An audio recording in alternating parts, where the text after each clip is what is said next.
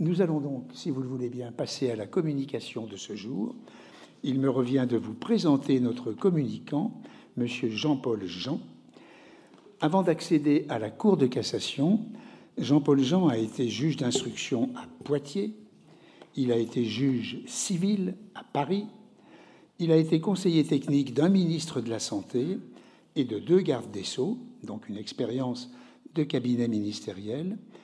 Il fut vice-président du tribunal de grande instance, c'est ainsi qu'on les appelait à l'époque d'Evry, inspecteur des services judiciaires, avocat général à la Cour d'appel de Paris, notamment à la Cour d'assises, puis avocat général à la Cour de cassation, et enfin président de chambre à la Cour de cassation. Mais moins classique pour un magistrat est son parcours dans le champ de la recherche et de l'histoire. En effet, habilité à diriger des recherches, HDR, comme l'on dit dans les milieux universitaires, il a dirigé la mission de recherche droit et justice et a été professeur associé à l'université de Poitiers, directeur de séminaire à Panthéon-Sorbonne. Il enseigne à l'ENM et assure un enseignement à Sciences Po Paris. Membre de différents groupes d'experts au sein du Conseil de l'Europe, il est aussi vice-président de l'Association française pour l'histoire de la justice et il a, soit seul, soit en co-rédaction, publié de très nombreux articles sur la justice durant la Seconde Guerre mondiale. Il a enfin assuré et continue à effectuer sur ce thème de nombreuses communications en France et à l'étranger.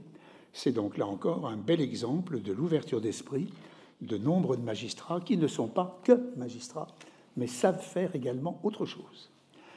Je vous ai dit dans un message que je vous ai adressé au début du mois de février, à la fin de notre dernière séance, qu'il euh, y a déjà plusieurs mois, tel ou tel d'entre vous m'avait dit qu'il serait intéressant euh, de parler du syndicalisme judiciaire et de la politisation des juges. Euh, il y a donc une séance sur le syndicalisme judiciaire, une séance à deux voix, qui est prévue vers le 18 mars, je crois, avec euh, à la fois un magistrat et un universitaire, l'un ayant eu de grandes responsabilités syndicales, l'autre étant, je vous l'ai écrit, plus distancé vis-à-vis -vis de ce qu'est le phénomène syndical, ou l'utilité du syndicalisme dans la magistrature.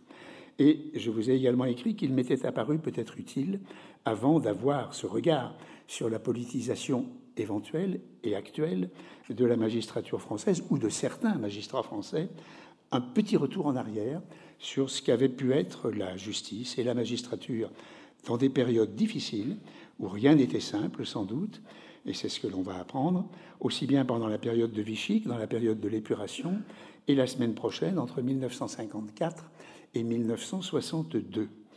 Euh, on ne s'est pas toujours indigné du comportement des magistrats, que ce soit sous le régime de Vichy, d'ailleurs fallait-il s'en indigner, c'est ce que nous allons apprendre. Euh, quand on lit un livre que notre Académie a primé il y a deux ans, du professeur Olivier Beau, sur la République injuriée et la répression des délits de presse pendant la période de Vichy, on est quand même un peu impressionné. Et quand on lit le journal de Maurice Garçon, édité il y a quelques années sur la période de la guerre, on est également un peu impressionné. On n'a pas toujours eu un œil très critique sur la façon dont certains magistrats faisaient acte de candidature, parfois de manière empressée, pour accéder à ce qui était la Cour de sûreté de l'État. Il faut repenser à tout cela, c'est important. On ne s'est pas toujours non plus beaucoup interrogé, ou en tout cas on a oublié ce qu'était la composition des juridictions qui ont été créées après le putsch du mois d'avril 1961. Euh, avec notre regard actuel, on est pour le coup un peu sidéré, pour ne pas dire ébahi. Tout cela ne serait plus possible actuellement. Mais la personnalité forte du général emportait tout cela, vraisemblablement. Donc il faut bien se mettre en tête qu'il peut exister des formes de politisation fort différentes. Il faut donc être lucide, extrêmement lucide, et à chaque fois rechercher ce qui est la grande difficulté de la profession de magistrat, l'équilibre. L'équilibre, d'où cette plongée dans l'histoire. Jean-Paul Jean, il est 15h15. Nous commençons tôt par rapport à d'autres fois. Vous avez la parole. L'idéal serait que vous puissiez nous la rendre au maximum au bout de 50 minutes à peu près. Voilà. On vous écoute avec intérêt. Monsieur le chancelier, monsieur le président, Monsieur le vice-président, monsieur le secrétaire perpétuel, mesdames et messieurs les membres de l'Académie des sciences morales et politiques, mesdames et messieurs, je tiens à dédier cette communication à la mémoire de Robert Badinter, qui pour beaucoup d'entre nous a compté énormément. Comme tous les Français, toutes les professions du droit ont eu à affronter la période de l'occupation. Je parlerai notamment des magistrats judiciaires, des magistrats administratifs, des avocats, des notaires. Lors de sa communication qui ouvrait ce cycle, François Sureau a évoqué son entrée au Conseil d'État en évoquant, je le cite, les vivants de la confrérie qui célébraient le culte de leur mort entre eux, en passant sous silence, bien sûr, les démérites de ceux qui avaient laissé leur nom au bas de ces arrêts portant sur la qualité de juif autant de. Et il disait, les révoqués de 1941, ils côtoyaient les anciens du cabinet du maréchal, les pilotes de la RAF, les attentistes de 43, et personne n'en parlait jamais. En écho à ce propos, euh, vous avez tous lu le long article documenté qui est paru dans Le Monde du 7 février dernier, qui a implacablement illustré et personnalisé cet antisémitisme au Conseil d'État. Il y avait eu pourtant longtemps des recherches d'historiens de, je cite, de Richard Marus et Robert Paxton, à Marc-Olivier Baruch, la thèse de Marcoux, les travaux de Weisberg, de Philippe Fab, de Daniel Lochac. Mais il avait fallu attendre les travaux, la synthèse courageuse et novatrice de Jean Massot pour que progressivement le Conseil d'État se confronte à sa propre histoire sous Vichy, puis, sujet moins connu, à son rôle dans l'annulation de sanctions administratives prononcées lors de l'épuration et dans les années qui suivirent. Concernant la justice judiciaire, j'ai eu un sentiment assez proche de cette difficulté à parler de cette période de l'occupation, il y a 30 ans maintenant, le temps passe vite, alors que jeune membre de l'inspection générale, je suivais le séminaire de Henri Rousseau et Denis Péchanski à l'Institut d'histoire du temps présent. Et en travaillant avec Alain Banco, qui a l'ouvrage de référence sur la justice sous Vichy en 2002, sur les archives du ministère de la Justice, nous avons découvert que cette histoire de l'inspection générale, qui commençait officiellement en 1964, avait gommé son existence sous Vichy, ainsi que son rôle essentiel dans l'épuration de la magistrature à la libération sous l'égide de Maurice Roland, un nom sur lequel je reviendrai. En 2014, place Vendôme, l'inspection générale a officiellement fêté son cinquantenaire en omettant cette période initiale de 1943 à 1947. Et il a fallu que Mme Christiane Taubira, ministre de la Justice, effectue un rappel mémoriel salutaire à ses services à cette occasion lorsqu'elle l'a découvert. La problématique générationnelle dans la magistrature a ici son importance cher Bruno Cotte, cher Bernard Stirn, la différence avec la génération qui nous a précédés, c'est que nous en avons parlé progressivement depuis la fin des années 90 au sein de nos juridictions, à l'école de la magistrature, dans des débats publics et de plus en plus.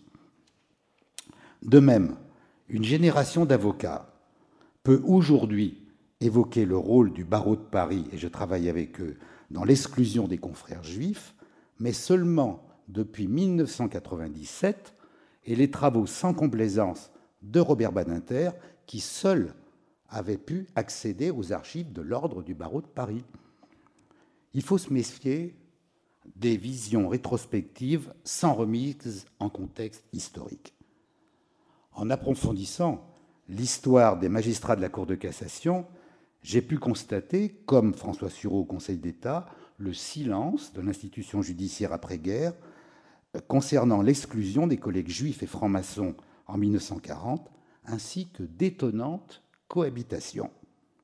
On retrouvait ainsi à la Cour de cassation après-guerre, ces années-là, des résistants emblématiques, particulièrement encore actifs, tels Maurice Roland, compagnon de la Libération. Il y a eu trois magistrats compagnons de la Libération qui côtoyait des magistrats attentistes et des collègues vichisto-résistants qui, à partir de 1943, avaient évolué dans leur attitude.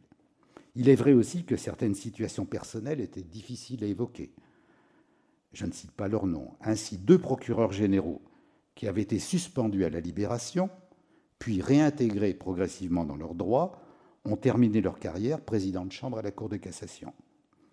La période des années sombres était parfois omise, souvent euphémisée, lors des discours des audiences solennelles d'hommage aux morts. Devant votre académie, je peux illustrer cette étonnante cohabitation avec une référence littéraire célèbre, celle des Fleurs du Mal. En effet, c'est par l'arrêt du 31 mai 1949 que la Cour de cassation a annulé le jugement du tribunal correctionnel de la Seine du 25 août 1857, rendu sur les réquisitions du célèbre procureur Pinard, condamnant Charles Baudelaire pour outrage à la morale publique et aux bonnes mœurs. Dans cette procédure exceptionnelle de révision, une loi spéciale avait été votée 92 ans plus tard, après la condamnation.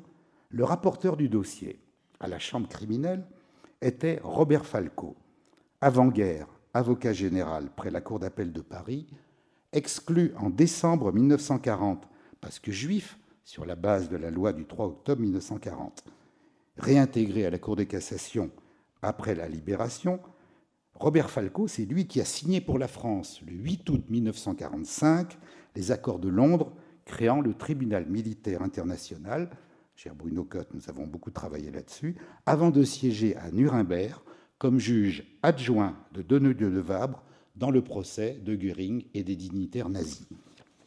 Dans ce même dossier, des fleurs du mal, on trouve des réquisitions très libérales de l'avocat général à la chambre criminelle qui, lui, à la même période, sous Vichy, avait été promu à la cour d'appel le 4 octobre 1940, le lendemain du décret, pour diriger durant toute l'occupation le service central du parquet général. À ce titre, en rapport constant avec la chancellerie, cet avocat général avait joué un rôle déterminant dans l'affaire dite de la section spéciale, ayant abouti le 27 août 1941, sur le fondement d'une loi rétroactive, à la condamnation à mort de trois communistes sur ordre des Allemands. C'est lui qui a également convoqué le bourreau et transmis l'ordre d'exécution. Ce magistrat sur lequel Maurice Garçon porte un jugement très sévère ne sera pas poursuivi à la libération du fait d'actes d'aide à la résistance les années qui suivirent, dans un jeu complexe, non exempt de contradictions, jusqu'à son opportune nomination à la Cour de cassation le 20 juin 1944. Dès la libération, cette affaire dite de la section spéciale a symbolisé de façon emblématique, notamment pour le Parti communiste, la soumission des juges au régime de Vichy et à l'occupant allemand. Elle a connu une nouvelle actualité à partir, les dates sont importantes, de 1973, après la publication du livre de Hervé Villeray, c'est le pseudonyme de Hervé Lamar, Section spéciale, et le film éponyme de Costa Gavras, qui a fixé pour l'opinion les images de la justice sous Vichy. Par ailleurs, un acte symbolique, un acte symbolique a quant à lui marqué les esprits sur cette période. Il s'agit, moins d'une semaine après ces trois exécutions ordonnées par la section spéciale, le 2 septembre 1941, de la prestation de serment de fidélité des magistrats à la personne du chef de l'État. Un seul a refusé, Paul Didier, juge au tribunal de la Seine, qui est arrêté puis interné peu après au camp de Châteaubriand. Dans les polémiques, dans les polémiques, les représentations de la justice sous Vichy s'arrêtent généralement en point Godwin à ces deux faits, l'affaire de la section spéciale et le serment des magistrats. Exemple, ainsi Michel Charras, juge constitutionnel, qui était alors sénateur, ce sont les débats au Sénat, avait refusé en 1996 d'être auditionné par un juge d'instruction dans une affaire de financement de partis politiques, il s'est exprimé dans ces termes au Sénat. Je cite Pour ma part, qu'on sache que n'appartenant pas au corps judiciaire et n'ayant pas à ce titre prêté serment à aucun maréchal Pétain, je n'ai jamais cédé ni aux menaces ni aux pressions. Il imputait ainsi, par ses propos, au corps judiciaire tout entier une faute inexpiable, la prestation de serment au maréchal Pétain en tant que péché originel des juges. Cette période historique de l'occupation est incontournable pour tout magistrat qui réfléchit sur son métier ou pour tout auditeur de justice qui intègre l'École nationale de la magistrature. C'est pour s'en démarquer qu'une promotion de l'ENM s'est baptisée Paul Didier en 1998, peu avant l'ouverture du procès de Maurice Papon à Bordeaux. L'interrogation qu'aurais-je fait sous Vichy Vous avez ici cette promotion euh, à l'écran. L'interrogation qu'aurais-je fait sous Vichy est récurrente dans la profession. Comment des magistrats, leurs grands-pères pour certains, ont-ils pu continuer à exercer leurs fonctions sous l'occupation allemande? Était-il possible de résister tout en essayant de limiter les conséquences pour ses compatriotes? Et si oui, jusqu'où? Prêter serment de fidélité au maréchal Pétain qui symbolisait la politique de collaboration avec l'occupant est inimaginable pour un jeune magistrat d'aujourd'hui. Mais, mais, l'indignation rétrospective de ceux qui connaissent la fin de l'histoire, comme disait François Mitterrand, peut, continuer, peut constituer une posture trop facile, surtout si elle s'appuie sur une simple vision morale peu documentée, comme c'est trop souvent. Seule une remise en contexte pourrait permettre de, entre juger les juges. Ainsi, il faut expliquer pourquoi un seul juge, et je le ferai, a refusé ce serment, mais aussi évoquer l'attitude des quelques magistrats résistants il est vrai, il est vrai très peu nombreux en septembre 41, qui, eux, ont prêté serment pour ne pas être découverts. Ainsi, René Parodi, mort à Fresnes sous la torture de la Gestapo, en mars 42, quelques mois plus tard, et qui était déjà dans le mouvement Libération Nord en 40, 41. L'histoire remise dans le contexte spécifique de la justice nous permet de mieux penser ces situations limites, ce que Marcel Rousselet a appelé le cas de conscience du magistrat. Ce moment de bascule où le juge effectue un choix éthique déterminant. Mais plus largement, l'histoire nous aide à penser ce que peut, ce que doit faire un magistrat sous un régime autoritaire ou un régime qui devient dictatorial. Jusqu'à quel point d'équilibre? Un juge reste-t-il encore un juge? Jusqu'où un membre du ministère public reste-t-il un magistrat? La question ne se pose pas de façon abstraite mais à propos de réalités concrètes qui engagent la vie d'autres personnes.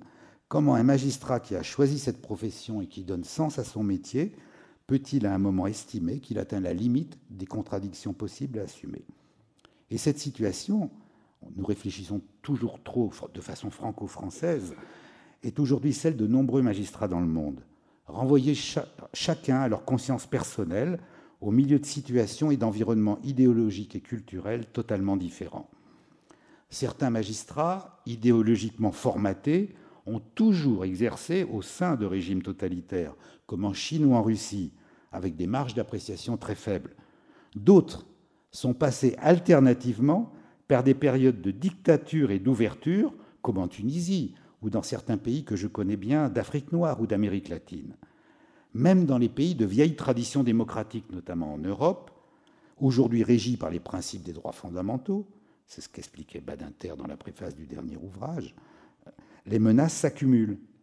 Il existe aujourd'hui, heureusement, et ça introduit aussi à votre deuxième sujet, des réseaux de solidarité, des, des associations, des syndicats de magistrats. Les juges ne sont plus seuls face à leur conscience. Mais la pression sécuritaire, le terrorisme, les paniques morales, la peur de l'étranger, la crainte politique du gouvernement des juges, font que les régimes populistes et autoritaires, comme en Pologne il y a peu, en Hongrie ou en Israël, s'attaquent à l'indépendance de juges protecteurs des libertés, insensibles aux pressions et estimés souvent trop imprévisibles. L'objectif de cette intervention, comme convenu avec le président Cotte, est de restituer un moment clé de l'histoire, Vichy et l'épuration, dans son contexte, mais aussi en ouvrant sur le plus long terme dans l'évolution des rapports entre les politiques et la magistrature Peut-on définir des invariants à partir de ces situations limites par-delà les évolutions de générations de magistrats et de juges? Afin de documenter ces questions et d'ouvrir à la réflexion en un temps contraint sur les leçons de ces cas de conscience, il m'apparaît très nécessaire, très succinctement, ce qui est souligné, c'est là où j'insisterai, le reste ce seront de simples résumés, il m'apparaît nécessaire très succinctement de rappeler en 40 quelle était l'héritage de la Troisième République dans les rapports entre les politiques et la magistrature. Je développerai ensuite plus longuement mon propos relatif à la situation des juges dans la tourmente des années sombres de 40 à 44, puis lors de l'épuration. L'épuration qui a été un moment nécessaire pour relégitimer l'institution judiciaire dans l'État à reconstruire sous l'égide du général de Gaulle. J'essaierai ensuite, et là j'irai très vite sur ces derniers points, de synthétiser l'héritage de cette période exceptionnelle qui, suivie de la guerre d'Algérie dont parlera Sylvie Thénault, explique la conception du général de Gaulle des rapports entre politique et justice, celle qui est intégrée dans la constitution de la Ve République et qui est la base des débats d'aujourd'hui. Je terminerai dans ma conclusion sur quelques considérations sur les évolutions déterminantes pour aujourd'hui, intervenues dans les années 70-2000, ce que j'ai appelé les 30 glorieuses de la justice, en France, mais aussi en d'autres pays européens. Donc très succinctement, je, commencerai par l'héritage de la Troisième République. Ce sera une suite euh, d'observations. Je pense que ce propos euh, vous donne, vous reconnaissez tous les personnages de l'histoire dans ces caricatures que je vous présente. Au XIXe siècle, à chaque changement de régime, la magistrature française, héritée de son modèle napoléonien, subit une épuration politique pour éliminer les opposants et installer ses partisans poste-clés. Le parquet tient, avec les préfets, un rôle de relais avec le pouvoir dans un État très centralisé. Ainsi, la loi du 10 août 1883 lève l'inamovibilité et supprime autant de postes qu'il y a de magistrats indésirables et éliminés. L'instauration de la Troisième République est consolidée par la vaste épuration républicaine qui écarte les bonapartistes, les royalistes et ceux qui s'étaient engagés auprès des conservateurs, soit 614 magistrats. Il faut y ajouter près de 500 magistrats catholiques qui démissionnent pour ne pas avoir à appliquer les décrets de 1880 qui avaient confié au parquet l'exécution des arrêtés d'expulsion des congrégations religieuses non autorisées. L'héritage est aussi la République des avocats, profession dominante parmi les parlementaires. Le recrutement, les mutations, les promotions s'effectuent par le biais des recommandations et interventions des hommes politiques influents au niveau local et national. Dans chaque dossier de magistrat, vous avez une chemise intitulée Recommandations, où sont compilées toutes les interventions politiques en sa faveur, dont celles nombreuses que les ministres mettent directement à leurs collègues gardes des sceaux pour leur poulain pendant les réunions. Je vous rassure, ça n'existe plus depuis quelques décennies. Sociologiquement, il existe alors deux magistratures en France. D'une part, la magistrature parisienne, proche du pouvoir politique et qui bénéficie d'un statut hiérarchique supérieur, qui a été supprimé par Elisabeth Guigou en 2000. D'autre part, la magistrature provinciale, très sensible aux influences locales, les avocats parlementaires influençant la, carrière des magistrats et le préfet jouant par ailleurs un, un rôle absolument euh, déterminant. La magistrature française est dominée par le parquet, où se font les carrières rapides, qui est dans chaque juridiction, dit Jean-Pierre Royer, l'œil du gouvernement. Le procureur rédige un rapport sur chaque affaire sensible, informe son procureur général, qui sollicite les instructions de la chancellerie auxquelles il se conforme. Dans toutes les affaires politiques, les procureurs généraux ménagent les pouvoirs en place qui font et défont les carrières les scandales des affaires politico-financières des années 30, Panama, l'affaire Stavisky, vont révéler partout des liens d'intérêt entre certains magistrats et hommes politiques.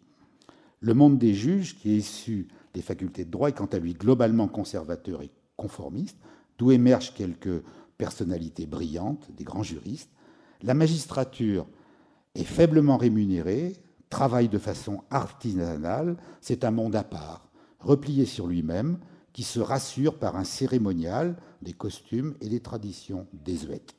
Le Front populaire en 1936 ne va pas changer grand-chose, sauf s'assurer que des magistrats républicains sont nommés au poste clé. Ces mêmes seront en poste en juin 40. Élément important aussi, le point commun sans doute de toutes ces générations en responsabilité en 40, c'est d'avoir connu la guerre de 14-18. Ne jamais oublier cette remise en perspective. En 1915, 600 magistrats sont mobilisés. Ça touche, pour des raisons d'âge, peu les cours d'appel, mais ça représente un magistrat sur trois des tribunaux de première instance. Cet élément est absolument déterminant. Un quart de siècle plus tard, ces anciens combattants qui étaient à Verdun sous les ordres du maréchal Pétain vont être au poste de responsabilité sous Vichy quand le maréchal Pétain, ce sera la hiérarchie judiciaire, va les mobiliser. C'est leur ancien chef à Verdun qui va les mobiliser pour servir et lutter contre les communistes. Ce sont des patriotes qui sont mobilisés contre les communistes et les terroristes. Dernier élément, c'est la tradition en France des juridictions d'exception. Sous tous les régimes politiques, il y a eu des, juridictions d'exception. Dès qu'il y a une crise grave, une guerre, une rébellion, mouvement insurrectionnel, je passe sur les lois dites scélérates de 1883 sur les anarchistes, etc. N'oublions pas aussi euh, le simple fait d'appartenir, les décrets d'Aladier de 1939 contre les communistes, que le simple fait d'appartenir au Parti communiste, d'avoir des tracts, fait encourir une peine de 5 ans d'emprisonnement. La Cour de cassation a toujours validé les diminutions de garantie procédurale de ces juridictions d'exception. Et le régime de Vichy va multiplier ces juridictions d'exception, il va en créer plus de 10 euh, juridictions d'exception, certaines par rapport à certains délits, l'avortement, les infractions commises la nuit, ou bien les infractions contre les gaullistes, les communistes, les anarchistes, les terroristes, ou la simple appartenance à un seul groupe. Ainsi, par exemple, les sections spéciales et le tribunal d'État en 1941, jusqu'au cours martial de Darnan en janvier 1944. Et dès juillet 40, dès juillet 40, euh, Pétain avait instauré une juridiction hautement politique, la Cour suprême de justice, pour juger les responsables de la défaite, dont Léo Blum et Édouard Daladier. Et avant même l'ouverture du procès, le jour où le réquisitoire est rendu public par une publication à des dizaines de milliers d'exemplaires dans la presse, le maréchal Pétain avait préalablement statué en termes de justice retenue, comme le roi en fin de compte, comme les souverains d'autrefois, et prononcer une première condamnation de détention dans une enceinte fortifiée à perpétuité. Donc la Cour de Rion ne pouvait prononcer que la peine de mort si elle prononçait une peine supérieure, puisqu'ils étaient déjà en détention perpétuelle. Et heureusement, à l'époque, le procès était suivi, vous le savez tous, par la presse internationale, et le talent de Léon Blum, Édouard Daladier et de leurs deux avocats a fait que c'est Hitler lui-même qui a euh, ordonné de mettre fin au procès en mars 1942. Je rentre sur euh, maintenant le, sujet au moment de, Vichy, à partir du 10 juillet 40, et euh, les pleins pouvoirs à Philippe Pétain.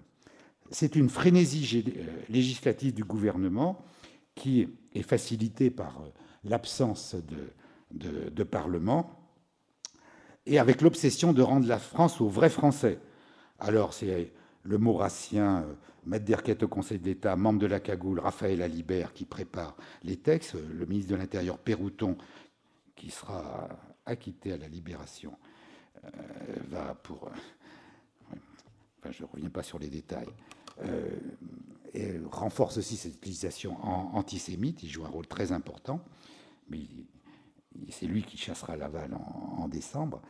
Et promulguer la loi relative à la déchéance de la nationalité. Sur le texte que j'ai remis, il y a toutes les dates, j'essaye d'aller plus vite, dès le 16 juillet 40. La loi d'épuration qui exclut de l'administration les agents de pair euh, non français, évidemment. Et euh, la loi du 17 juillet qui suspend l'inamovibilité des magistrats jusqu'au 31 octobre 40, et donc on peut exclure les magistrats par simple, par simple décret. Ensuite, il y a la loi du 22 juillet 40 qui va jouer un rôle très important sur la révision des naturalisations pour les personnes ayant acquises par la procédure euh, d'accès à la nationalité euh, de la loi de 1927, après avis d'une commission. Le président de cette commission, Jean-Marie Roussel, conseiller d'État, sera arrêté et condamné à la libération. Il comparaîtra comme témoin au, procès du maréchal Pétain sous l'œil du procureur général Mornay, qui, lui, grâce au talent d'Isorni, qu'il l'avait cité, qui lui avait été le vice-président de cette commission, l'avocat général Mornay, durant toute l'occupation, jusqu'en début, jusqu'à la, fin, euh, jusqu'en août, jusqu'en août 44. J'y reviendrai. Après la loi du 13 août sur les sociétés secrètes, euh, c'est le décret du 3 octobre sur les statuts des juges que vous avez sur les yeux, d'où sont exclus de la magistrature et de la fonction publique. Le manuscrit du projet de loi, retrouvé par Serge Klarsfeld, est annoté de la main du maréchal Pétain. Il atteste qu'il a, de sa blanche main, étendu le, régime d'exclusion. Pour les magistrats, il a rajouté les juges de paix, qui n'étaient pas expressément prévus par la version initiale. Et dès le lendemain, vous savez que c'est l'ouverture euh, des camps spéciaux pour interner les juifs étrangers.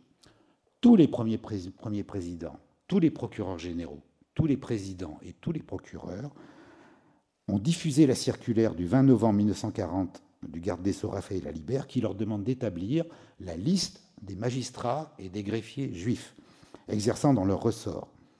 Et je vous mets des extraits de cette circulaire, celle de la Cour d'appel de Paris, où, pour savoir qui est juif et qui ne l'est pas, vous attachez à relever si l'intéressé, ses parents appartenaient à la religion juive, mais le problème de la preuve, en, en présence de personnes détachées de toute pratique religieuse, des indications pourraient, semble-t-il, être trouvées dans l'aspect de certains noms patronymiques, dans le choix des prénoms figurant sur l'état civil, et ce qui est recommandé, dans le fait que les ascendants auraient été inhumés dans un cimetière israélite. C'est donc une invitation à aller vérifier l'ensemble de ces points. À Paris, le premier président Villette et le procureur général Cavaroc font diligence, exigeant cette liste raciale dans les dix jours. Ce n'a pas été un débat à l'épuration, ces faits n'étaient pas connus. Tout le monde a transmis, et donc les confrères juifs ont tous été exclus sans mouvement collectif, sans euh, protestation solennelle. Il y a eu des mouvements individuels de compassion et de sympathie. Était-il possible de faire autre chose? Eh bien, je vous mets ce qui s'est passé en Belgique au même moment, le 19 novembre 1940. Je cite leur nom. Le premier président de la Cour de cassation, Gesch, c'est le manuscrit du document qui se trouve au mémorial de la Shoah, et le bâtonnier de l'ordre des avocats du barreau de Bruxelles, je le dis devant un bâtonnier, de plusieurs bâtonniers, Maître Brafort, adresse le 19 novembre 1940 une protestation solennelle au général Voll Falkenhausen, qui était le commandant en chef de l'administration allemande. Les ordonnances du 28 octobre concernant le statut des Juifs en Belgique ont profondément ému le monde judiciaire. Les ordonnances sont l'application en Belgique de mesures en opposition avec les principes de notre droit constitutionnel et de nos lois. Il n'apparaît pas que dans l'administration de la justice, la présence d'Israélites ait été de nature à troubler l'ordre et la vie publique. L'ordonnance, en excluant les magistrats juifs de la magistrature, est en opposition avec les articles 6, 8 et 14 de la Constitution. Quant aux avocats, ils ne peuvent être rayés du tableau de leur ordre que par voie disciplinaire. On trouve dans les archives de courriers émouvants de magistrats incrédules auxquels leur chef notifie leur exclusion. Il en est de même au Conseil d'État. Tous ces anciens combattants, souvent euh, titulaires des plus grandes décorations euh, de la guerre de 14, écrivent leur désarroi à celui qui fut leur chef, le maréchal Pétain. Aucun ne reçoit une réponse. Ils effectuent des requêtes devant le Conseil d'État sur le fondement de l'article 8 qui permet une dérogation aux juifs qui, dans les domaines littéraires, scientifiques, artistiques, ont rendu des services exceptionnels à l'État français. Mais dès le 28 novembre, statuant sur les demandes de dérogation, la section de la législation de la justice et des affaires étrangères, très diligente, au rapport du conseiller antisémite Louis Canet et sous la présidence de Joseph Porcher, vice-président du Conseil d'État, rend des avis négatifs non motivés. Il ne résulte pas des pièces du dossier que monsieur ait rendu des, services éminents. Au total, je vous ai mis les chiffres, sur ce fondement, trois magistrats de la Cour de cassation, 49 autres des juridictions du fond et 25 suppléants des juges de paix ont été admis à cesser leurs fonctions par décret du 17 décembre 1940, exclus uniquement et expressément parce qu'ils étaient juifs. Dans un rapport du Commissariat général aux questions juives du 20 mai 1941, le euh, commissaire dit, s'agissant des magistrats juifs, je cite, leur élimination est aujourd'hui terminée. Parmi les magistrats exclus, Léon Lioncan, avocat général à la Cour de cassation, qui a contesté euh, en vain cette exclusion devant, euh, devant le Conseil d'État, notamment au regard des services éminents rendus depuis plusieurs générations par sa famille à la France. Vous avez la dernière ligne de, la lettre que Léon Lioncan écrit au maréchal Pétain, et, dessous, ce qui est écrit Juifs qui protestent contre la mesure d'exclusion, ne pas répondre. Et voilà, transmettre au ministère de la Justice. je, renvoie un article sur, sur Léon Lioncan, euh, qui a perdu ses trois fils pendant un à Auschwitz et les deux autres dans les combats de la libération. Euh, lui a pu protéger ses petits-enfants, dont Pierre Lioncan, euh, que beaucoup d'entre vous connaissent. Je, tiens à rendre hommage à, cette famille. Mais son père, Charles Lioncan, grand croix de la Légion d'honneur, il évoque dans sa lettre ses ancêtres, dont son père, Charles Lioncan, grand croix de la Légion d'honneur, qui a été doyen de la faculté de droit de Paris, et, visiblement, je l'ai appris à certaines personnes ici, secrétaire perpétuel de l'Académie des sciences morales et politiques entre 1918 et 1935. J'ai cherché son portrait ou son image, j'aimerais bien qu'on la trouve, ça, ça m'intéresserait. Dont un de vos prix porte le nom. Voilà. En tout cas, les services rendus par la famille de Léon Lioncan, dont, dont Charles Lioncan, secrétaire perpétuel de l'Académie des sciences morales, n'étaient pas, euh, pas, pour M. Canet, un élément déterminant sur l'apport culturel. Les avocats juifs, euh, alors je vous ai mis les chiffres, toutes catégories confondues, 294 magistrats ont été exclus des 40 récapitulatifs, dont 77 du seul fait d'être juifs. Cela inclut les chiffres des, juges de paix et juges suppléants, soit près de 9% des 3420 magistrats exerçant alors en France et en Afrique du Nord. On comptait l'Algérie, mais pas les autres colonies. Les 217 autres l'ont été sur le fondement de la loi du 17 juillet 40, suspendant l'inamovibilité, le fait de ne pas, avoir un père français ou d'être franc-maçon.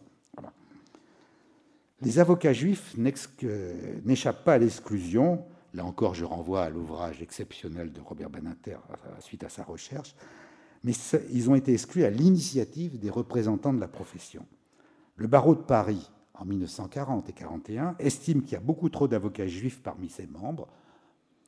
Il y a beaucoup trop d'avocats juifs parmi ses membres, notamment ceux qui sont issus de l'immigration d'Europe de l'Est. Et c'est à la demande du bâtonnier Jacques Charpentier euh, résistant à partir de 1942-43 que le décret du 16 juillet 1941 institue un quota maximum de 2% de juifs. Bah, Robert Badinter a parfaitement documenté ça. Je vous montre euh, notamment ceux, les 50 qui ont été arrêtés lors de la rafle d'août 1941, dont Pierre Masse. Et euh, Pierre Lioncan m'a raconté, et Yves Jouffat m'en avait parlé aussi, comment le bâtonnier Charpentier est, allé notifier leur le fait qu'ils étaient rayés du barreau sans un mot de compassion. Des professeurs de droit tels Maurice Duverger commandent sans état d'âme le statut des Juifs dans les revues juridiques, peu, comme Gaston Gèze, expriment un point de vue critique. Les juridictions pénales sanctionnent les non-déclarations euh, et fausses déclarations des individus considérés comme juifs. Une décision de la Cour de cassation, c'est la seule que j'ai trouvée, quand même euh, dit que c'est au ministère public d'apporter la preuve, sur la charge de la preuve, qu'une personne est de race juive, mais le seul cas que j'ai trouvé, 14 janvier 1943, puisque le prévenu avait initialement devant la police avoué être juif, sa rétractation ne suffit pas euh, à prouver, et donc euh, c'est l'appréciation souveraine des juges du fond d'apprécier que cette personne est de race juive. Au total, plus de 600 juifs ont été condamnés par les tribunaux correctionnel pour violation des lois anti-juives entre juin 41 et fin 42. C'est le chiffre de Marius et Paxton. Et ensuite, ça diminue 46 en 43, 11 en 44. Le Conseil d'État, quant à lui, a décidé concernant l'épuration administrative que c'était à l'intéressé d'apporter la preuve qu'il n'était pas juif. Je fais référence qu'à l'arrêt vidique du 7 avril 1943. Marius et Paxton rappellent que le 21 mars 41, le Conseil d'État avait estimé que les greffiers juifs, qui n'étaient pas pourtant expressément mentionnés dans le statut des juifs, devaient également perdre leur, emploi. Je ne reviens pas sur toute la période, je mets juste la focale sur un moment qui est absolument euh, déterminant, ça c'est l'exposition Les Juifs et la France de septembre 41 avec les avocats juifs, dont le, bâtonnier Torres, l'avocat Torres, qui part aux États-Unis, chez lequel Robert Badinter a fait son stage euh, lorsqu'il est devenu avocat. Jean-Denis Brodin, euh, à moins qu'on me a fait lui son stage chez Jacques Journy. Vous voyez que la formation était absolument exceptionnelle. Euh, Jean-Denis Brodin qui a dû avoir l'autorisation de ses parents puisqu'il n'avait pas encore 21 euh, ans. Alors, la période cruciale, c'est au moment du serment des, magistrats. Euh, c'est le premier président Villette qui prête dans la, salle que vous connaissez de la Cour d'appel. Mais j'insiste sur les trois dates qui sont là. La rafle très importante, c'est la deuxième rafle après celle du billet vert en mars, euh, celles euh, sont arrêtées dans deux arrondissements, euh, et, notamment des notables, celle des notables, ce qu'on appelle des notables, et de décembre, mais il y a déjà 50 avocats qui ont été arrêtés, dont ceux que j'ai montrés tout à l'heure au camp de Drancy, dont Pierre Masse, en août 41. C'est très important dans l'affaire de la section spéciale lorsqu'on va parler des otages, puisqu'ils sont à Drancy à cette époque-là. Ils seront déportés euh, plus tard et mourront à Auschwitz. Donc ces 50 avocats connus euh, sont, arrêtés. Les magistrats, va se passer le 27 août, c'est la décision de la section spéciale dont j'ai parlé sur les trois condamnations à mort sur ordre des Allemands. Et la semaine suivante, à la rentrée, il y a eu le week-end entre deux, c'est la prestation de serment des magistrats, alors que tous les titres de la presse parlent de cette exécution de l'affaire de la section spéciale. Je n'y reviens pas, je n'ai pas le temps, mais vous avez tous en mémoire le film de Costa Gavras. Voici l'image du film et les acteurs qui étaient tous des grands acteurs, Jean Bouise et, tous les autres de, ces personnes. Je, vais très vite. Ça, c'est le texte retrouvé. C'est Alain Banco qui a retrouvé ce texte. C'est l'article 10, la loi rétroactive antidatée euh, sur les sections spéciales, qui est écrite de la main de Maurice Gabol, qui était le procureur de la Seine, qui va succéder ensuite à Barthélemy comme garde des Sceaux. Et c'est lui qui prépare les dossiers qui seront jugés à la section spéciale avec l'avocat général du service central dont j'ai parlé hein, tout à l'heure, qu'on retrouve plus tard à la Cour de cassation. Ça, c'est la liste, puisque tous ces magistrats sont convoqués, c'est le garde des Sceaux qui choisit, qui remonte à Paris et qui choisit les juges de la section spéciale. C'est la liste où tous ceux où on met très répressif, vu, etc. Un seul, le président Gournay, qui pourtant est un conservateur et qui, sanctionne très lourdement les communistes, va refuser de siéger lorsqu'il lit le texte de la loi. Et à tous les autres magistrats, Barthélemy et les premiers présidents autres ne présenteront même plus la loi en leur, disant qu'ils sont mobilisés euh, pour une affaire. Ils découvriront le texte et la peine de mort avant, juste avant de rentrer devant la salle d'audience. Je vais très vite. Euh, tout le texte que j'ai remis euh, au président Cotte hier est complet là-dessus. Vous, aurez tous les éléments et, et les références. En tout cas, en urgence, en trois jours, une section spéciale, on montre plusieurs dossiers, on demande six condamnations à mort, et le avant, puisque c'est pour répondre à l'assassinat par le colonel Fabien de l'aspirant de Marine Moser le 21 août, il va être enterré par une grande cérémonie dans l'église de la Madeleine le 28 août au matin. il faut donc que les exécutions aient eu lieu avant que n'ouvre la cérémonie euh, dans l'église de la Madeleine. Et donc, euh, ils vont s'arrêter à trois condamnations à mort grâce au, juge Linet, qui, lui, a toujours protesté contre les condamnations à mort. Un seul. Et ce sera le seul qui ne sera pas poursuivi à la libération. Le 7 septembre, ensuite, est créée une autre juridiction, le tribunal d'État, où là, on va représenter les dossiers, puisqu'ils se sont arrêtés à trois condamnations à mort. Le quatrième, qui était Sampex, le secrétaire général du journal L'Humanité. Et on va représenter les dossiers qui n'ont pas été vus le 7 septembre. Et là, on va prononcer, c'est le président Devise, un magistrat à la retraite, et ils vont prononcer trois autres condamnations à mort. Les Allemands auront eu leur compte. Mais la section spéciale de la Cour d'appel de Paris ne prononcera plus jamais aucune condamnation à mort. Et sera même présidé dans les dernières années par un magistrat résistant qui négociera avec les avocats les sanctions pour permettre de rester en prison et de ne pas euh, être remis aux Allemands.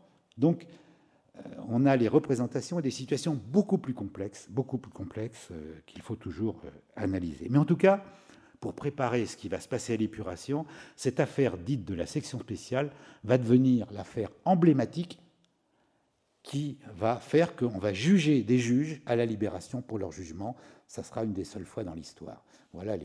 Aucun magistrat qui prêtait serment le 2 septembre ne pouvait ignorer ce qui s'était passé quelques jours plus tôt par les, titres, de la presse que je vous présente. Ça, c'est l'arrêt qui condamne à mort, un des trois, euh, la rédaction qu'on a retrouvée, sur lequel on travaille aux, aux archives.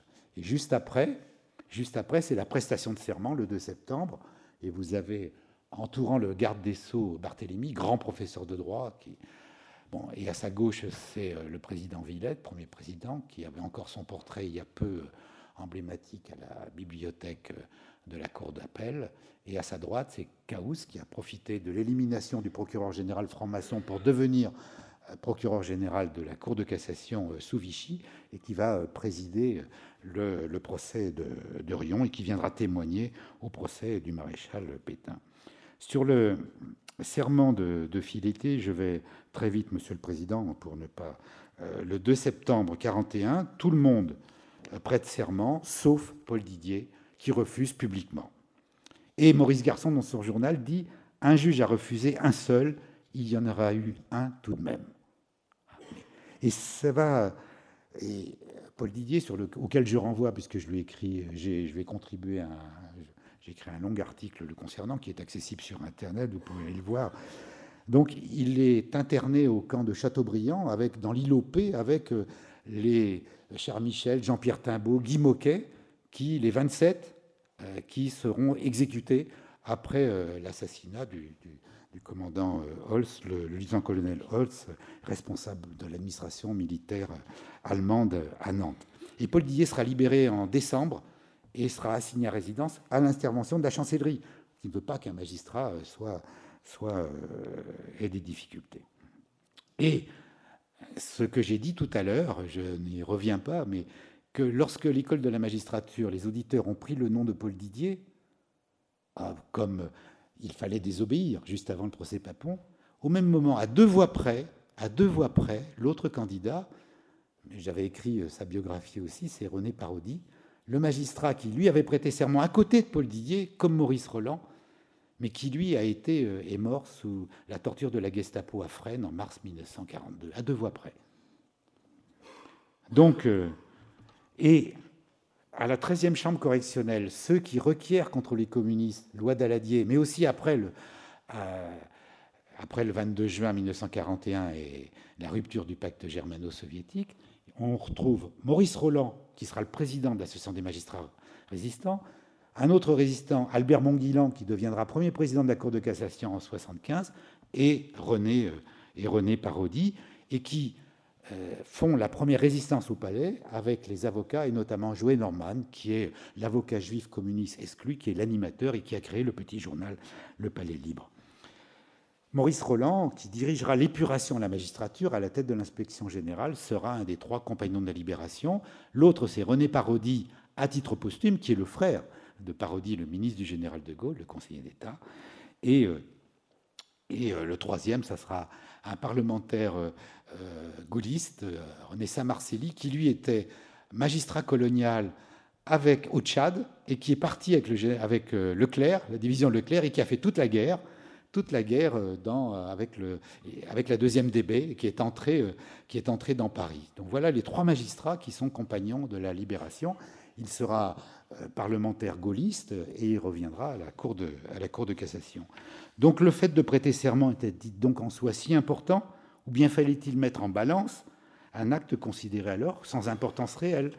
Et d'ailleurs, les résistants et euh, n'ont jamais reproché aux magistrats d'avoir prêté serment. Mais les avocats à la libération, dans les procès de l'épuration, ont toujours renvoyé les magistrats à leur serment pour déconsidérer aussi les, magistrats. Les avocats n'ont pas tous eu des conduites héroïques pendant la guerre, mais Isorni a parfaitement défendu aussi des communistes et d'autres. C'est un magistrat remarquable il y a des situations individuelles extrêmement différentes. En tout cas, des avocats ont repris les cabinets euh, des avocats juifs qui avaient été exclus sans aucun problème, et, des notaires et d'autres.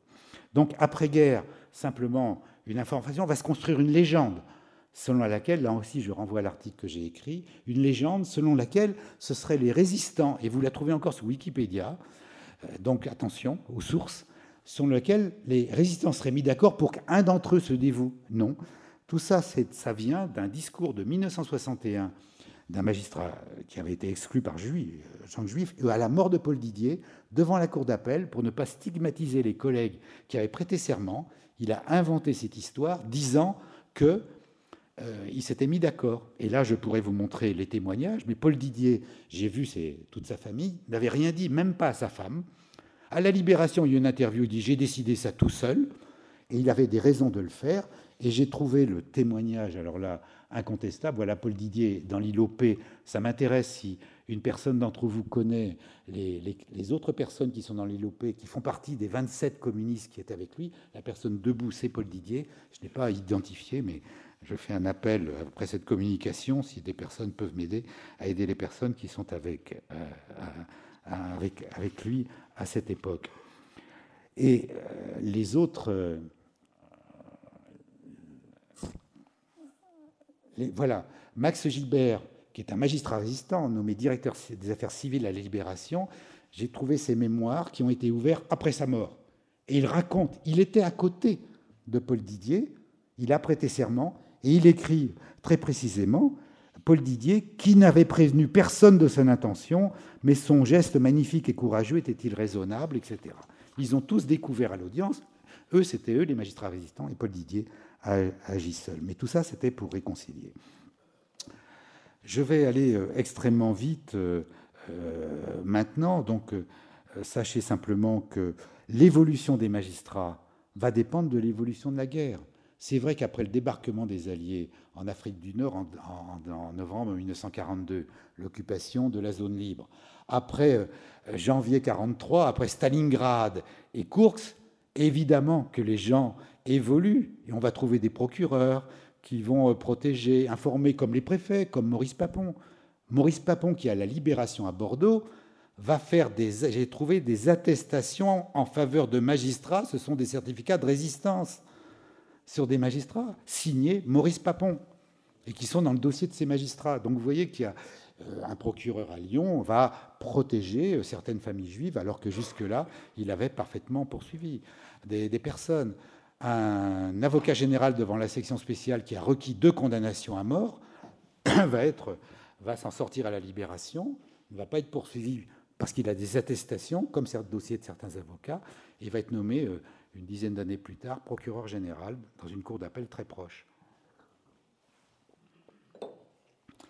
À la libération, en tout cas, et je vais résumer extrêmement vite après ce débarquement, que faire de la, magistrature Eh bien, très simplement, voilà, je vous ai mis à l'écran euh, tous les textes qui sont là, il faut épurer le plus rapidement possible les magistrats les plus impliqués dans le régime de Vichy pour permettre ensuite, dans un cadre judiciaire, avec l'accord des forces de la résistance, l'épuration des collaborateurs. Le général de Gaulle a besoin de la haute fonction publique pour reconstruire un État, il a besoin d'une magistrature pour que la justice passe après l'épuration dite sauvage, tout simplement. Et il faut présider les cours de justice euh, départementales. Donc il va y avoir deux épurations dans la magistrature, une épuration administrative et une épuration pénale.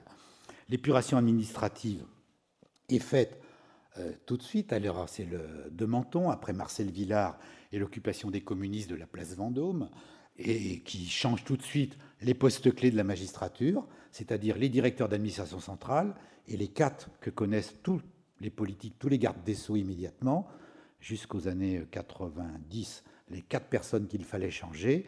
Premier président et procureur général de la Cour d'appel de Paris, procureur et président Paris.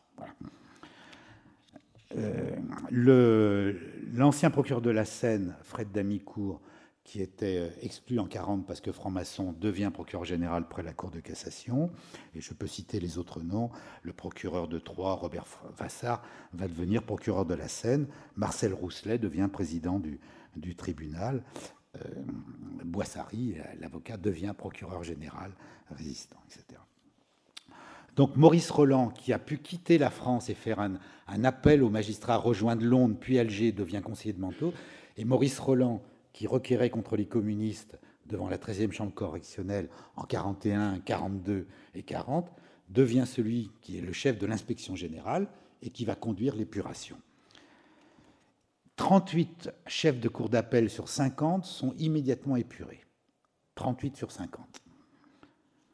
Des magistrats sont arrêtés et incarcérés à Fresnes pour collaboration. Il va y avoir une commission centrale d'épuration de la magistrature, le voilà, présidée par André Mornay, celui qui a présidé euh, la, commission euh, de dénaturalisation, euh, en tout cas.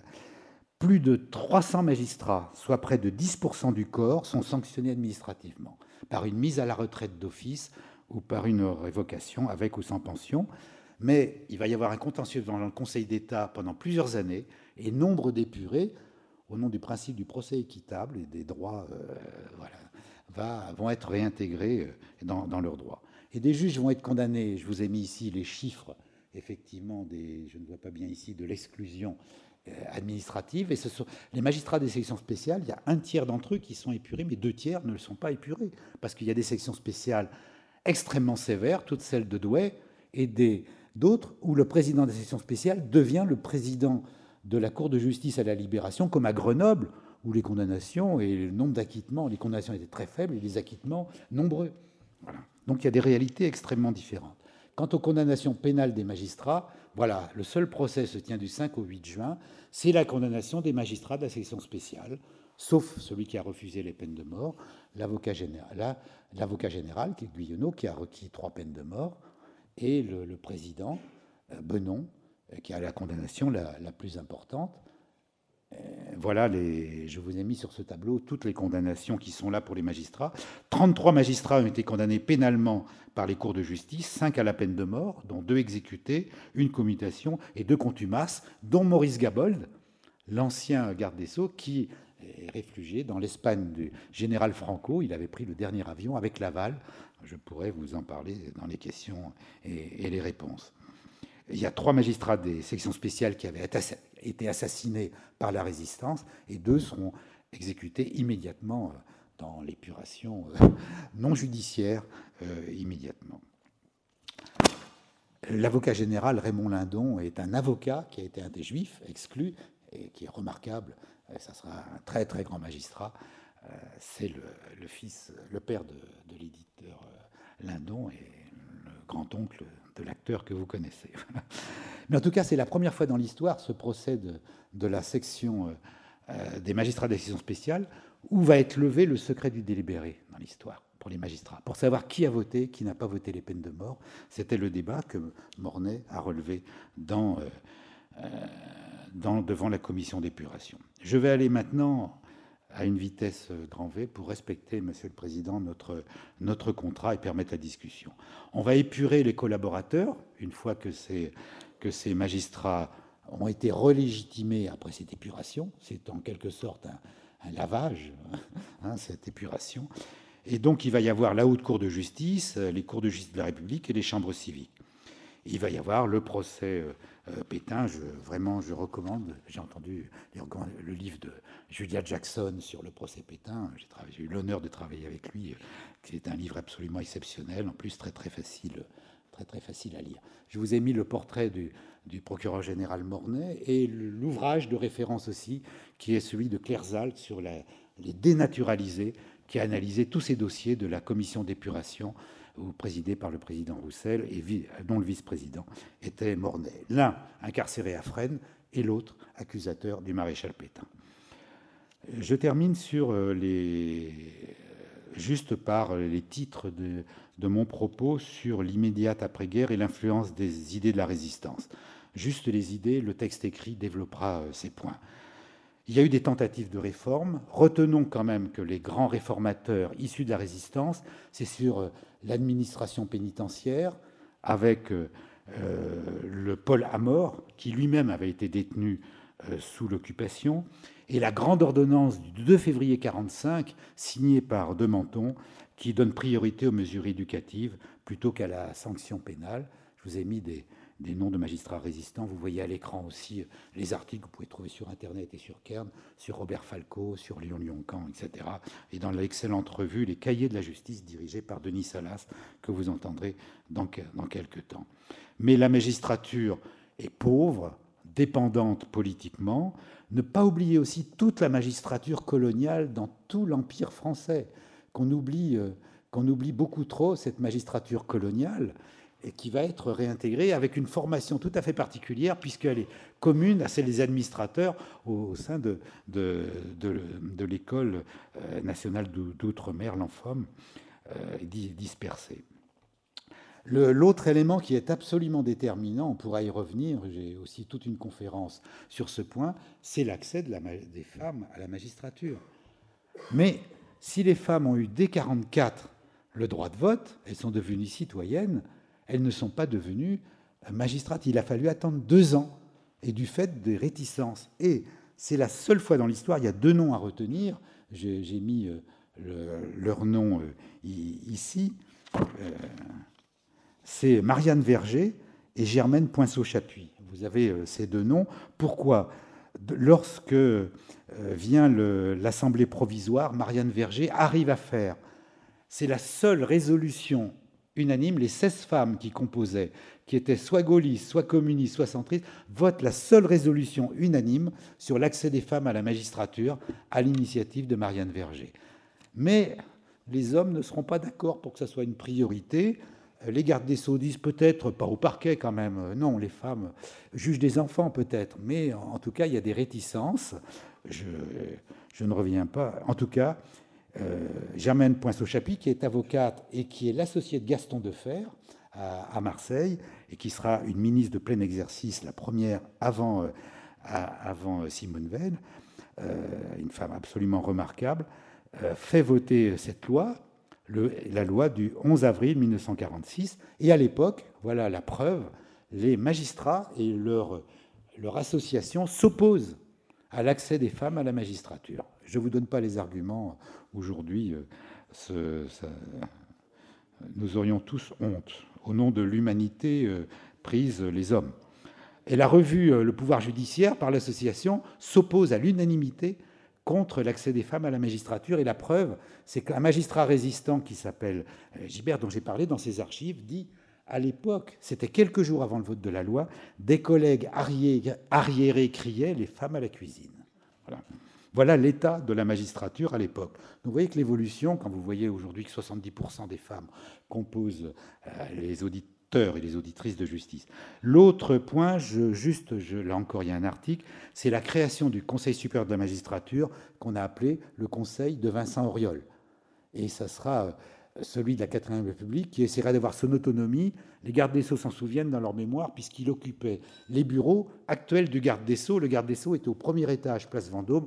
Le désir des gardes des Sceaux, c'était de supprimer ce conseil et de récupérer le bureau du rez-de-chaussée euh, de, de la place Vendôme.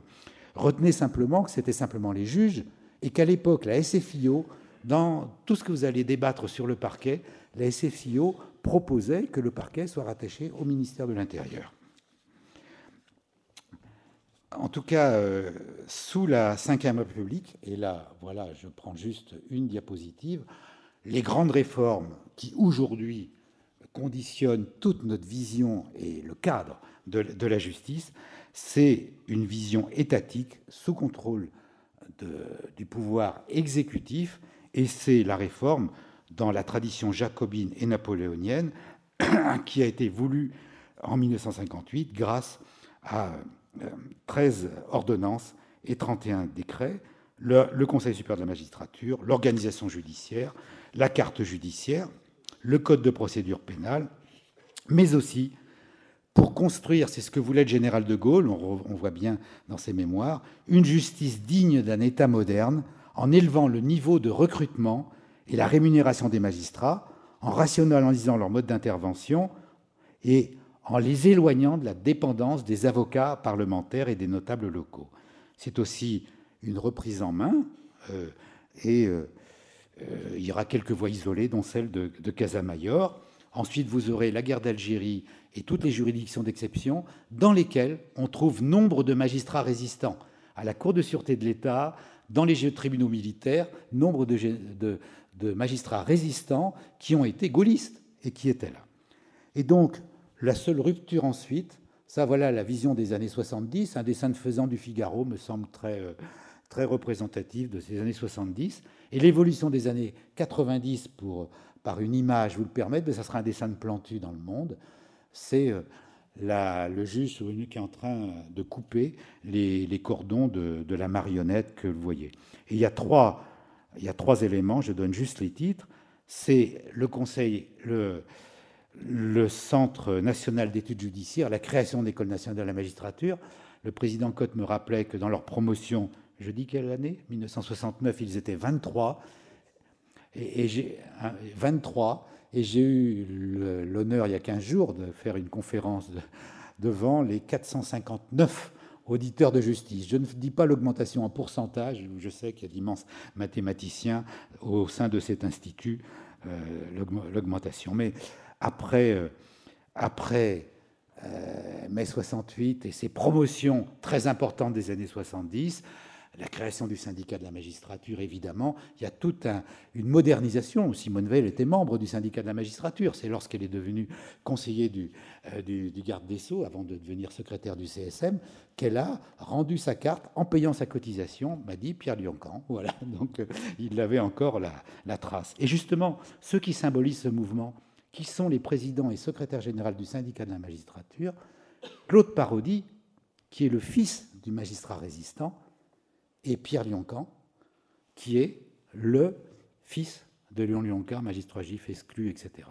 Donc je pense qu'il y a une continuité, que ce n'est pas un hasard, euh, vous avez d'autres personnes ici, qu'il y a aussi des continuités dans ces, euh, dans ces, dans ces éléments. Et, Léon, le, le grand-père avocat général qui avait été exclu, qui a refusé, lorsqu'il est revenu à la Cour de cassation, qui a terminé président de chambre à la Cour de cassation, il a refusé de présider le procès Pétain. Il y a plusieurs magistrats qui ont refusé parce qu'il estimait, il avait perdu ses trois enfants, dont un décédé en déportation, les deux autres dans la libération. Il était juif et il ne voulait pas euh, le faire. Mais c'était un magistrat engagé, puisqu'il préside l'association des magistrats démocrates. Ils sont ouverts au dialogue avec l'Allemagne et c'est lui qui préside le MRAP. Et c'est lui qui rédige la loi de 1972 sur les discriminations, qu'on appelle aussi loi Lyon-Camp. Donc ce sont des magistrats engagés euh, qui sont là parce que ce qu'ils ont fait.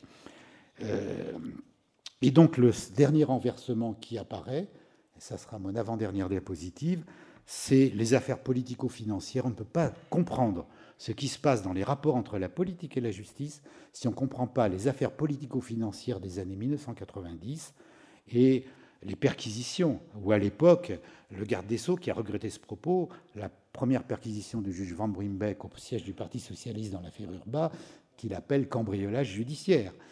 Euh, c'est le moment aussi où on va rechercher un procureur d'Evry dans l'Himalaya par hélicoptère, vous vous souvenez de ces affaires, euh, pour, euh, pour essayer d'empêcher que l'adjoint du procureur d'Evry ouvre une information contre le maire de Paris et son épouse qui a eu un financement sur un rapport dont on mesurait surtout les fautes d'orthographe plus que le contenu.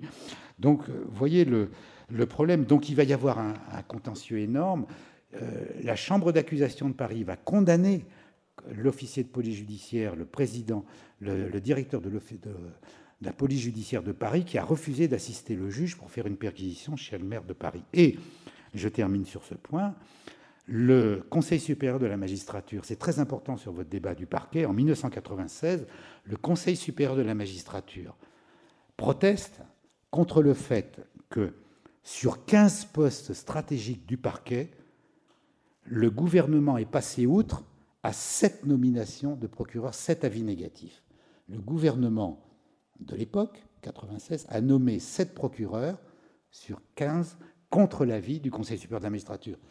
Et donc la réforme constitutionnelle actuelle, qui est en, débat depuis 20 ans, pour dire simplement d'avoir un avis conforme sur les nominations du parquet, est toujours là.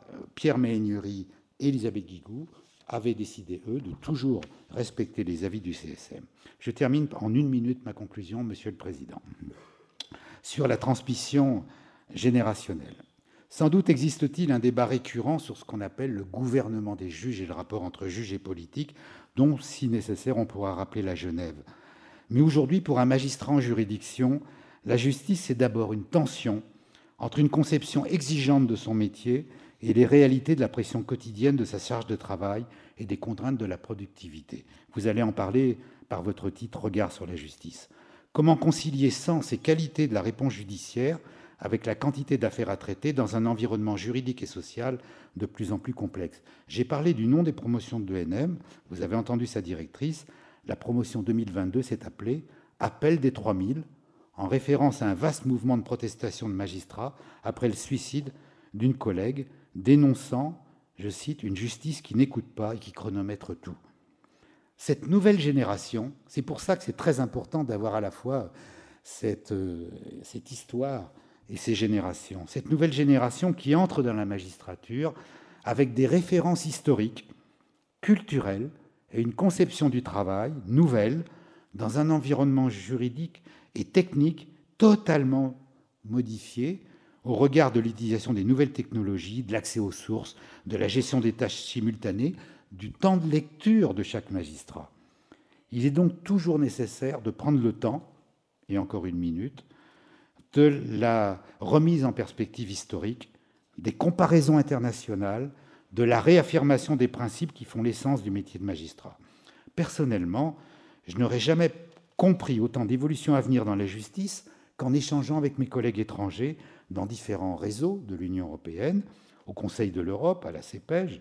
J'ai eu l'honneur de présider pendant 15 ans la CEPEJ, au sein des associations et syndicats de magistrats européens, dont MEDEL, et dans le monde entier, notamment au sein aujourd'hui des juridictions francophones, dont je suis le secrétaire général. Ainsi, la lutte contre la corruption politique et contre le crime organisé en Italie, l'opération Manipulite, a beaucoup influencé et motivé toute ma génération de magistrats en France. Et les progrès de la coopération judiciaire européenne qui en est résulté a été considérable au sein, par exemple, de ce qu'on appelle les GIRS, les juridictions interrégionales spécialisées qui peuvent coopérer directement pour lutter contre la criminalité organisée et le terrorisme, ainsi que le parquet européen. C'est un acquis fondamental, majeur.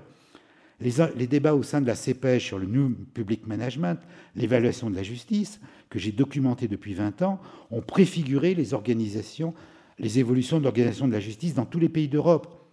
Il m'aura fallu 15 ans pour convaincre des politiques du fait que les moyens consacrés à la justice en France étaient très inférieurs aux pays européens comparables.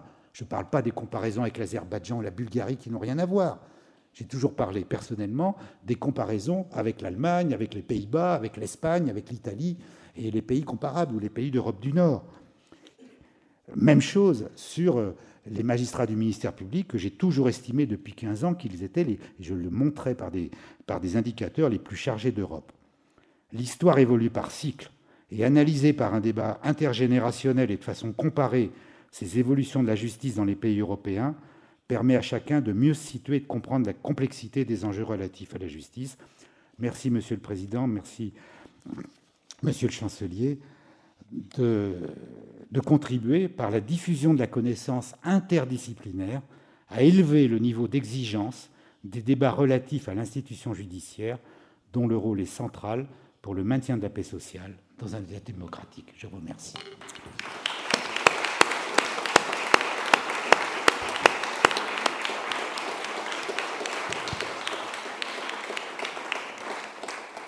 Eh merci beaucoup pour ce plongeon extrêmement dense dans l'histoire, en regrettant que nous ne disposions pas de plus de temps pour pouvoir mieux détailler encore